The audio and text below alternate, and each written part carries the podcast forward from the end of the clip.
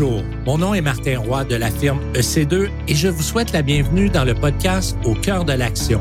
À chaque épisode, nous mettons en lumière les parcours inspirants des entrepreneurs, l'expertise des professionnels en fusion, acquisition et financement d'entreprises, ainsi que des partenaires financiers. Plongez avec nous au cœur de l'action où nos invités partagent leur expérience, histoire à succès et meilleures pratiques d'affaires pour vous aider à réussir vos projets de croissance, d'acquisition et de transfert d'entreprise. Bonne écoute! Avez-vous déjà rêvé de devenir propriétaire de l'entreprise pour laquelle vous travaillez? Eh bien, aujourd'hui, nous allons découvrir l'histoire fascinante d'Aliments Morehouse, un acteur majeur du secteur agroalimentaire, reconnu pour sa vinaigrette de la célèbre marque Le Grec et ses condiments de qualité, notamment ses moutardes sous sa marque maison, ainsi que pour des marques privées prestigieuses. C'est en 2019 que cette entreprise détenue par des actionnaires américains est devenue propriété canadienne et québécoise à la suite du rachat de l'entreprise par sa directrice générale. C'est donc un grand plaisir d'accueillir aujourd'hui celle qui a réussi cette belle acquisition, Karina Mascotte. Bienvenue sur le podcast. Bonjour Martin, enchanté d'être avec toi aujourd'hui. Karina, est-ce que tu pourrais nous parler de ton parcours professionnel et comment tu es arrivé à prendre cette importante décision en 2019 de procéder à l'acquisition d'Aliments Morehouse? Bien, écoute, Martin, moi, j'ai commencé chez Morehouse. Euh, j'avais fait plusieurs emplois auparavant. Puis, j'ai commencé tout bonnement au compte à payer, compte à recevoir en août 2000. Je ne pensais jamais rester 23 ans chez Morehouse. Et puis, euh, de fil en aiguille, j'ai monté dans la compagnie. Ils m'ont fait le poste de contrôleur financière euh, quand j'ai terminé mon bac au HEC. Puis ensuite, je suis restée quand même contrôleur 9 ans. Et puis ensuite, en 2014, je suis devenue directrice générale. Et c'est là que ce fut le plus challengeant pour moi, en fait. C'est pas de devenir propriétaire, moi, qui a été challengeant. C'est de passer de contrôleur à directrice générale. C'est ça qui a été ton plus grand défi? Oui, tout à fait, parce que c'est là où ton leadership doit prendre sa forme. Donc, c'est là où vraiment, tu sais, quand on dit, là, à 7 heures le soir, je dormais, là, c'est, euh, c'était là mon plus grand, euh, ma courbe d'apprentissage la plus élevée. Donc, toi, Karina, tu es arrivée dans une entreprise qui était à propriété américaine. Exact. Et donc, 20 ans plus tard, tu as réussi à procéder à un rachat justement euh, de cette entreprise-là et de rapatrier euh, la propriété euh, au Québec. Est-ce que tu pourrais nous parler un peu plus d'Aliment Morehouse, son histoire? Puis je pense que c'était cinq générations, cette entreprise. Oui, exactement. Donc, Aliment Morehouse, en fait, c'est Morehouse Foods en Californie qui a été créé en 1898. C'est de génération en génération. Il y avait une compagnie ici en faillite qui s'appelait Delica à l'époque. Delica faisait beaucoup de moutarde dans la marque privée. La moutarde jaune, entre autres. Puis bon, on sait que les marges à la moutarde jaune ne sont pas très élevées, donc ils ont eu des difficultés financières. Puis Morehouse Foods voulait euh, étendre un petit peu leur marché, donc ils ont décidé de faire l'acquisition des actifs de Delica à l'époque. Et euh, lors de la restructuration de Delica, c'est là où euh, je suis rentrée, dans le fond, en poste là, pour m'occuper un petit peu là, de la comptabilité. Et puis, euh, c'est là où j'ai commencé à réaliser à quel point j'avais la fibre entrepreneuriale parce que le propriétaire n'était pas là.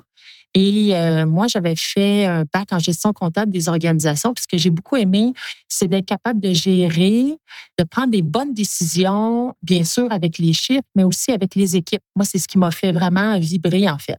C'est d'être capable d'amalgamer tout ça, puis de rendre la compagnie à son plus haut niveau. Donc, tu combinais des qualités au niveau gestion, leadership, combiné avec une expertise, une bonne connaissance des chiffres euh, par ta formation. Exact. Une bonne connaissance du terrain. Tu sais, c'est important en tant qu'entrepreneur d'aller sur, euh, sur le plancher. Moi, je dis toujours que c'est ça la force, euh, la force de mon leadership, c'est que je passe beaucoup de temps avec mes équipes. Es proche de tes à gens. bien comprendre leur réalité pour mieux les outiller. Donc, euh, tu sais, quand on parle de leadership inclusif, ben, il y a ça aussi, que le, chef d'entreprise connaisse la réalité de ses employés, là, du journalier jusqu'au directeur des opérations. Bien, merci beaucoup, Karina, d'avoir accepté cette invitation-là. C'est vraiment euh, un plaisir parce que ton histoire est, fascinante. Puis, est-ce que tu pourrais nous partager peut-être les étapes clés qui t'ont permis justement de passer euh, d'une employée justement à, racheter puis de rapatrier mmh. ça au Québec? Ben, premièrement, il fallait convaincre le propriétaire, ce qui n'était pas une mince affaire. Mais j'ai développé une relation vraiment euh, très euh, basée sur l'honnêteté, en fait, puis se dire euh, les vraies choses. donc, la première des choses, je vous dirais, en tant que repreneur, c'est vraiment d'être capable de bâtir une relation avec le propriétaire actuel. Puis, on en reviendra un petit peu plus tard. je suis certaine que, qu'on pourra en discuter plus, mais ça, c'est une étape qui est clé. Puis lorsque, oui, il y a une acceptation d'une possible transaction, la prochaine étape, c'est vraiment le LOI qu'on appelle le Letter of Intent. Donc, on a fait ça ensemble de façon très, encore une fois, très ouverte, très honnête. Moi, j'ai eu la chance de, m'entourer d'une équipe légale extraordinaire. J'ai travaillé avec euh, euh, BCF, le bureau, euh, ben le bureau BCF. Geneviève Vigneault, qui est une avocate, écoute, que tu recommandes? Ah oui. J'ai déjà recommandé plusieurs fois, mais tu sais, d'une intelligence émotionnelle extraordinaire, là. Euh, je me suis sentie vraiment confiance avec elle. Elle et son équipe, elle a une équipe euh, en arrière d'elle, là, Geneviève Martin et d'autres. Donc, euh, on a fait ensuite le contrat de vente ensemble, qui est très important, la convention d'actionnaire, qui était dans mon cas doublement important parce qu'on a fait en fait deux transactions. On a fait la première transaction en 2019, j'ai acheté 60% des actions de Morehouse et la deuxième vague euh, de rachat d'actions était en 2022, 40% Et malheureusement, entre les deux, M. Latter, qui était le propriétaire, est décédé parce que bon, il avait, je crois, 96 ans quand il a décédé. Et de là, la force d'une équipe légale et d'une convention d'actionnaires parce que lors du décès, c'est qui? C'est la succession. Hmm. Et là, euh, bon, les choses peuvent déraper. Moi, j'ai eu la chance d'avoir euh, encore une fois une bonne relation avec la famille. Euh, donc, euh, ça s'est quand même bien passé, mais la convention d'actionnaire était tellement claire qu'il n'y avait pas de double interprétation. Donc, de là vient l'importance d'avoir une bonne équipe légale, de supporter. Et l'équipe fiscale, bien sûr, euh, qui était là aussi. Et bon, moi, je me suis fait accompagner aussi pour le financement. Donc, euh, André Lafontaine, avec qui j'ai travaillé de EC2. Qui ben oui, mon collègue. Ben oui. oui. exactement, qui m'a, euh, qui m'a bien dit. C'est d'ailleurs comme ça qu'on, s'est rencontrés, Martin. Ben oui. Et puis, euh, André m'a beaucoup aidé aussi pour le financement de ma nouvelle usine. J'ai une nouvelle usine que je me suis fait construire dans la période du COVID, qui était la pire période, je pense, pour se faire construire une usine. Mais on a passé à travers. Donc, André et moi, on a, euh, on a travaillé ensemble pour un montage financier. On parle de plusieurs millions de dollars. Donc, c'est important d'avoir euh, quelqu'un euh, pour prendre les bonnes décisions, en fait, un bon conseiller. Si on résume les étapes clés, Karina, tu dirais, d'une part, tu maîtrises cette entreprise-là parfaitement mm-hmm. par le fait que tu as travaillé au niveau de la comptabilité au départ, après comme DG, et tu t'es rapproché du propriétaire, donc une relation d'intégrité, de confiance qui t'a permis, parce que lui, peut-être qu'il n'y avait pas de relève dans la famille qui souhaitait nécessairement reprendre ça ici. L'usine, je crois, était à la Chine, c'est ça, à, l'époque? Oui, exactement. En fait, sa, famille aurait pu reprendre les rênes, mais je pense que euh, M. Lader, il, comprenait bien que, tu sais, moi, moi, j'étais un entrepreneur dans l'angle, puis je lui avais fait savoir que j'étais intéressée par le rachat d'actions. Puis à l'époque, deux, trois ans plus tard, il m'avait dit non, Karina, moi, nous, on garde dans la famille. Ben oui. Je peux augmenter tes conditions salariales et tout ça, mais bon, c'est une entreprise familiale. Et moi, je m'étais dit à cette époque-là, bon, ben, donc je me donne cinq ans pour me trouver une autre entreprise parce que euh, je voulais vraiment travailler pour moi-même. Et euh, je pense que, euh, puis ça, c'est peut-être euh, un, conseil que je peux donner à d'autres entrepreneurs qui m'écoutent. Parfois, on plante une graine et il faut donner le temps à l'entrepreneur, au propriétaire, que ça fasse son chemin. Deux ans plus tard, il m'a téléphoné et il m'a dit au téléphone, parce qu'on avait un appel par semaine, il m'a dit au téléphone, écoute, Karina, j'espère que tu es bien assise, j'ai une annonce à te faire. Fait que je lui ai dit oui, oui, je suis bien assise, Monsieur Latter. Donc, il me dit, euh, j'ai finalement décidé de vendre Morehouse euh, Canada. Et euh, ben écoute, tu connais l'acheteur. là, je me suis dit, oh là là, OK, là, mon, trois ans passe à six mois. Je me voyais vraiment pas travailler pour quelqu'un d'autre. Et il m'a dit, ben cette personne-là, tu la connais très bien, c'est toi. Wow. Toi, c'était un peu, j'imagine, ton rêve, ou du moins, c'est ce que tu visualisais. Oui, tout à fait. Ben, en fait, tu sais, ça faisait longtemps que je, que je travaillais fort. Puis c'est une espèce de, fierté, de joie, mais en même temps, on se dit, tant que c'est pas fait, on peut pas prendre ça pour acquis. Donc, moi, ma célébration, ce fut vraiment quand tout fut signé, quand j'ai vu les actions dans le document légal. C'est certain que c'est une grande fierté parce que, tu sais, on part, euh, on part d'une entreprise américaine et moi, bien, je suis une Québécoise, femme, maman, et à cette époque-là, j'étais aussi monoparentale. Il a vraiment fallu que M. Larue me fasse confiance et, j'ai fait mes preuves, bien sûr, mais euh, il y a une espèce de respect mutuel aussi entre les deux. J'ai fait mes preuves, en fait. Je pense qu'un un propriétaire, pour qu'il décide de nous léguer l'entreprise, il faut lui avoir prouvé qu'on est capable de continuer dans la même chaîne de valeur. Et moi, ben, nous, l'entreprise était déficitaire au moment où je suis devenue directrice générale. Et puis, à un an, elle devenait profitable. Puis, on a subi une croissance d'année en année, là, presque du double à toutes les années. Donc, je pense que M. Larue savait qu'il laissait son entreprise ou il vendait son entreprise dans quelqu'un qui croyait, puis il était en bonne main. Qui allait assurer justement la, continuité. La pérennité de l'entreprise, exactement. tu sais, j'avais un respect, Martin, aussi pour l'équipe en place. Ça, c'est important. Les, les, propriétaires, ils veulent s'assurer que l'équipe en place, parce que souvent, tu sais, l'équipe en place a beaucoup donné à l'entreprise. Donc, le propriétaire qui veut vendre son entreprise veut s'assurer que l'équipe en place soit respectée puis qu'il continue à avoir un, emploi stable. Donc, tu as fait tes preuves, tu as gagné sa confiance, il t'a choisi comme repreneur de son entreprise. Par la suite, dans tes étapes clés, ça a été justement de t'entourer d'une belle équipe pour réaliser, parce qu'il faut quand même réaliser un montage financier. Euh, donc, ça, tu as réussi ça et l'aspect légal, justement, t'a permis d'être bien organisé pour la suite du rachat euh, lors du décès. Tu as parlé d'usine en pleine pandémie, euh, mais là, si tu nous parlais de cette expérience-là, comment ça s'est passé? Bien, premièrement, trouver un terrain sur le territoire montréalais ou Lavallois, c'est tout un défi. Hein? Puis euh, moi, à l'époque, j'avais commencé à regarder les prix. juste le terrain, on parlait là, de 25, 30, 35 dollars du pied carré, juste le terrain.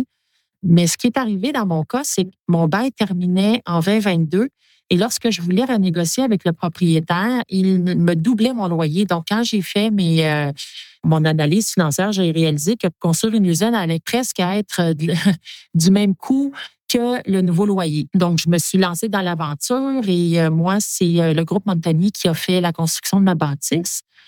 donc, on a trouvé le terrain ensemble et puis on a, à l'époque, il conseillait fortement de prendre des constructions pas clés en main, mais coût plus. Pourquoi? Parce que justement, euh, les augmentations étaient très intenses dans tous les corps de métier. Ça, les prix changeaient là, aux trois, quatre semaines. Et moi, dans mon cas, dans le domaine alimentaire, on a besoin de stainless steel. Le stainless steel là, pouvait doubler en, un mois ou deux. Donc, euh, ce fut assez euh, far west, mais on y est arrivé. Et ça a pris combien de temps bâtir cette nouvelle usine-là? Et si tu nous parlais un peu justement de, cette nouvelle usine, sa capacité, puis toutes les normes à respecter dans votre domaine, oui. Oui, en fait, ben nous, on est, euh, on est euh, GFSI, en SQF, euh, donc on a des normes très sévères. Ben, en, fait, on est passé d'une usine de 45 000 pieds carrés à 90 000 pieds carrés. On a trouvé un beau terrain, le dernier terrain, dans le fond, sur la 440 au coin du Ré-Label. donc, vraiment un spot numéro un là, pour tout ce qui est transport, puis, tu sais, tant qu'à se faire construire une usine, ben, on s'est dit, on n'est pas une construction lean, mais on a toutes les propriétés du lean. Donc, notre construction, euh, notre consommation d'eau est de 30% euh, de moins, toute la consommation électrique 20% de moins. On a un toit blanc pour euh, éviter les îlots de chaleur, on a planté beaucoup d'arbres pour s'assurer justement euh, d'éviter les îlots de chaleur. Tu sais, tout était pensé en conséquence de notre futur. On a des bornes de recharge électrique, euh, on a gardé une zone riveraine, on a un petit ruisseau en arrière, on a des beaux oiseaux tout autour de notre usine. Puis, tu sais, pour le bonheur de nos employés aussi, on a une belle façade euh, en vitrine. On a des fenêtres dans la portion de production. Donc, tu sais, c'était très important pour moi, là, tant qu'à se faire construire, faisons-le intelligemment. Euh, Karina, si on parlait un petit peu de justement Morehouse, tu nous faisais découvrir parce que ça connaît une croissance quand même impressionnante. Mhm. Il y a des marques euh, qui sont reconnues mondialement. Tu as tes marques privées, vous avez vos propres marques. Si tu nous partageais un petit peu plus, là, euh, l'entreprise en soi et ses produits. Ben, en fait, on a notre marque à nous. On a fait l'acquisition des vinaigrettes Le Grec, qui est un succès phénoménal, en fait. Euh, on a fait l'acquisition des vinaigrettes en 2016. Moi, j'avais beaucoup aimé ces produits-là. Notre produit fort, c'est la, vinaigrette originale. Donc, cette vinaigrette-là, c'est vraiment un peu un substitut à une vinaigrette qu'on ferait à la maison. Donc, huile, vinaigre, moutarde de Dijon. Bon, mais là, c'est huile, vinaigre, assaisonnement. On a divers assaisonnements. Et puis, c'est euh, un rehausseur de salade. Donc, donc c'est pas une vinaigrette euh, traditionnelle comme la César. Euh, moi, ce que j'aime de cette vinaigrette-là, c'est qu'à tous les semaines, j'ai à peu près trois, quatre familles qui me disent Karina, grâce à tes vinaigrettes, mes enfants mangent enfin de la salade. ça, ça me rend tellement fière et contente. Puis ça, on a développé beaucoup, beaucoup d'autres produits. Maintenant, on a des trempettes qu'on a lancées en pleine pandémie. Ça aussi, c'était, euh, c'était quelque chose. Mais franchement, je suis très fière parce que nos vinaigrettes sont rendues numéro deux en l'espace de seulement un an et demi. Euh, on est rendu numéro deux au Québec, la deuxième euh, plus grande marque au Québec pour les vinaigrettes. Euh, puis on étend nos horizons. On est rendu partout au Canada avec les vinaigrettes et les trempettes Le Grec. Et puis, on va lancer d'autres produits bientôt. Puis, l'idée dans la marque Le Grec, c'est de faciliter la vie euh, des familles. Donc, tu sais, on est, tous maintenant bien occupés. Et puis, euh, ce qu'on veut, c'est que les gens puissent bien manger avec des produits de qualité. Donc, c'est vraiment ça la mission de l'entreprise. Et ensuite, bien, on fait beaucoup de marques privées. Donc, on fait des marques privées pour toutes les grandes bannières au Canada et aux États-Unis aussi. Donc, euh, c'est vraiment impressionnant la croissance qu'on a vécue euh, dans les dernières années. Là, moi, je suis, euh, c'est certain que j'ai une vision, mais le mérite revient aussi beaucoup à mon équipe qui a pu supporter cette croissance. -là. Vous êtes une équipe maintenant de, de combien? Écoute, on est passé d'une équipe de 20 il y a cinq ans à au-dessus de 100 en cinq ans. Et euh, maintenant, l'usine euh, produit 24 heures sur 24, 5 jours sur 7. Et le week-end, bien sûr, on fait toute la sanitation, le nettoyage en profondeur de, de, de, toute l'usine. Mais euh, c'est, ouais, on est rendu avec sept lignes d'emballage. on est rendu avec plusieurs départements de production. On fait maintenant même des mayonnaises vegan pour le marché nord-américain. Et puis, on n'exclut pas là, de commencer l'exportation en Europe puis dans les Amériques, dans l'Amérique du Sud. Donc, Karina, le, domaine de l'alimentation est en constante évolution avec une demande croissante euh, pour justement des produits de qualité. Comment Aliment Morehouse s'adapte-t-elle à l'évolution du marché? C'est quoi votre stratégie pour être le leader? Mais nous, euh, j'ai réalisé il y a quelques années que toute la partie de recherche et développement manquait chez nous. Donc, souvent, les clients arrivaient, ils nous demandaient des nouvelles recettes.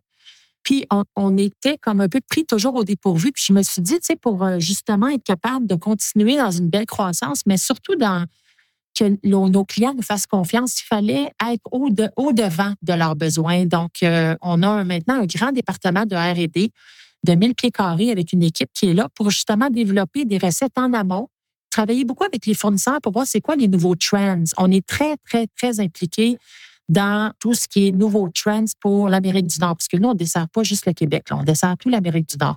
Donc, ce qu'on fait, c'est que souvent, on fait des, on, va dans des euh, foires alimentaires, on s'inspire de, de, de, nos fournisseurs qui vont nous parler de nouveaux produits, on développe au-dessus de 100 recettes par année dans toutes nos catégories, donc autant dans la mayonnaise, dans la moutarde, dans les vinaigrettes, dans les trempettes. Et aussi, on suit un petit peu les, courants. Comme là, en ce moment, l'année dernière, on a lancé euh, la vinaigrette originale légère.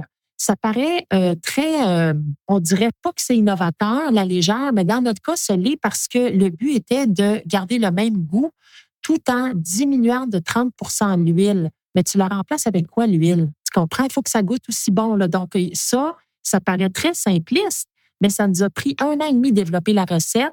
Puis on a réussi à la développer. Puis écoute, la, la, la, la vinaigrette originale légère, je crois qu'on est rendu le dixième SKU le plus acheté au Québec en seulement un an. Donc, euh, vraiment. Euh, Donc, c'est un succès. Euh, c'est un succès. Oui, oui, c'est un, grand succès. Donc, on travaille beaucoup, beaucoup sur l'offre alimentaire, enlever le plus possible les additifs, les remplacer par des additifs naturels. Donc, on a beaucoup de recherche et développement pour s'assurer que les additifs naturels font leur travail. Donc, c'est très long dans le temps. Hein. Ça peut prendre entre 9 mois à 12 mois pour savoir si nos projets ont fonctionné ou pas. Donc, Karina, il y a beaucoup d'innovation, c'est ce que j'entends chez Morehouse, pour justement s'adapter aux différents goûts puis euh, à l'évolution de, de la demande.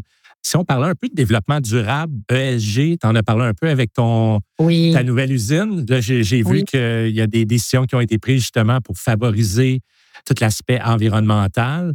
Euh, mais si tu nous parlais un petit peu de ta vision de ça, parce que c'est une tendance vraiment à la hausse. Alors, euh, ben, en fait, le, le, toute la section des ESG, moi, je travaille avec Innocent, qui est un, ouais. un d'organisme. Mm-hmm. Et puis là, on est en train justement de faire notre étude sur notre impact ESG. Euh, e tu sais, là, on, on, se rend compte aussi que ce n'est plus juste nous en tant que fabricants ça part de nos fournisseurs jusque dans l'assiette de nos consommateurs. Hein. C'est de la gouvernance, c'est, aussi la façon dont nos employés sont traités. C'est très vaste, les ESG. Donc, je vous dirais que moi aussi, j'apprends dans tout le processus. On a beaucoup travaillé sur ce qu'on avait euh, comme euh, façon de faire en interne, mais là, je réalise, puis on réalise en équipe que c'est au-delà de juste Morehouse. C'est comment nos fournisseurs euh, travaille, comment nos clients travaillent, euh, comment le consommateur peut aller chercher nos, nos produits. Donc, on peut pas prendre pour acquis. C'est, c'est du travail à tous les jours. Tu sais, nous, nos, tous nos rejets, on est presque rendu à zéro euh, rejet. On avait toutes les corses de graines de moutarde où on a leur retrouvé une nouvelle fonction. on revalorise maintenant les corses de graines de moutarde euh, avec une entreprise qui va prendre toute notre écorce qui était avant une perte et puis maintenant, ils font la moulée pour les petits poulets du Québec. Donc, tu sais, c'est toutes des actions comme ça qu'on prend pour s'assurer que notre impact environnemental est le plus mince possible. Excellent. Bien, merci, euh, merci pour ces précisions-là. Au niveau du leadership, Karina, tu en as parlé un, un petit peu plus tôt. Si tu nous parlais un peu de justement la culture puis l'engagement de l'équipe face à à la mission. Comment tu t'y mm-hmm. prends là, justement pour nos entrepreneurs? Il y a des défis en ce moment pour plusieurs au niveau, par exemple, du recrutement des employés. De ton côté, peut-être nous partager tes, tes petits trucs, là, justement, qui, t'ont permis du moins de pratiquement doubler justement la, la croissance là, au niveau de, du nombre d'employés. Ouais? Tu sais, moi, mon, mon style de leadership, c'est que j'ai toujours été très transparente avec mon équipe. J'ai toujours communiqué, mais j'ai surtout appris au fil du temps à mieux communiquer en choisissant mes mots. Ça, ça semble banal, mais euh, la façon de communiquer, en fait, moi, je me dis qu'on peut tout dire, il faut juste savoir comment le dire à nos équipes. Donc, en communiquant de façon très transparente, puis en choisissant la puissance des mots, on dit tout le temps la puissance des mots, euh, ça fait que le message passe mieux, puis nos relations en interne sont basées sur des relations de confiance. Puis pour être capable de vivre une croissance exponentielle comme on a vécu avec beaucoup de challenges dans chacun des départements, il faut qu'on soit basé sur la confiance d'un département à l'autre. Je me suis beaucoup, beaucoup impliquée au début, puis j'ai pu constater les forces de chacun des membres de mon équipe pour pouvoir les positionner au bon, aux bonnes places au sein de mon entreprise. Puis en croissant, j'ai réalisé que je pouvais pas tout faire. Donc, j'ai appris à déléguer énormément dans mes trois, quatre dernières années. Et euh, j'ai maintenant une directrice des opérations qui fait un travail exceptionnel. Mais moi, je suis là pour la supporter. Et je vous dirais que mon secret, puis ce qui sort de ma bouche à peu près dix fois par semaine, c'est work smarter, not harder. Donc, c'est toujours s'assurer de donner les bons outils à notre équipe, puis pour faire ça, ben, il faut faire des bonnes marges. Hmm, Parce que si on n'a pas des bonnes marges, on ne peut pas investir dans l'automatisation, dans des équipements, dans des nouveaux outils. Donc, c'est toute une question d'équilibre. Puis d'être transparente avec son équipe, puis d'avoir des fois à leur dire non, ils comprennent pourquoi, puis on se donne une mission d'être capable de le faire dans six mois, un an, fait que tout le monde travaille dans le même sens. Donc ça, c'est vraiment mon sens, ma façon de, de gérer. Puis à date, je vous dirais que tout n'est pas parfait, mais on atteint nos objectifs de façon assez impressionnante. Je suis vraiment fière de mon équipe. Ben, félicitations, euh, Karina. C'est vraiment une, belle histoire. Puis, en tant qu'entrepreneur, repreneur, donc présidente d'entreprise, c'est une source d'inspiration pour justement tous ceux qui aspirent à racheter une entreprise pour qui ils travaillent on voit que ça, ça peut se réaliser. Puis merci de nous partager ce parcours-là. Parce qu'au Québec, on a un défi en ce moment. On a une vague de transfert d'entreprise, puis on, on constate que plus de 50% pas de relève à l'interne. Mm-hmm. Fait que c'est bien de pouvoir partager euh, cette histoire-là. Ça serait quoi les conseils les plus précieux que tu donnerais à quelqu'un qui est dans une position qui est similaire à la tienne, Est-ce que tu aurais des choses à nous partager? Ben, écoute, moi, je te dirais que, encore une fois, c'est toute une question de communication. Moi, je pense que c'est important d'avoir une communication ouverte et sincère du pourquoi on est la meilleure personne pour reprendre les rênes de l'entreprise. Parce que le propriétaire, comme je l'expliquais plus tôt, c'est important qu'il sente que les valeurs de l'entreprise euh, qui ont inculqué au fil du temps soient respectées puis c'est important aussi qu'ils sentent et comprennent où nous, en tant qu'entrepreneurs, on veut amener l'entreprise. Puis il faut qu'ils y adhèrent. Donc, tu sais, le plus gros du travail, je vous dirais, qui est là.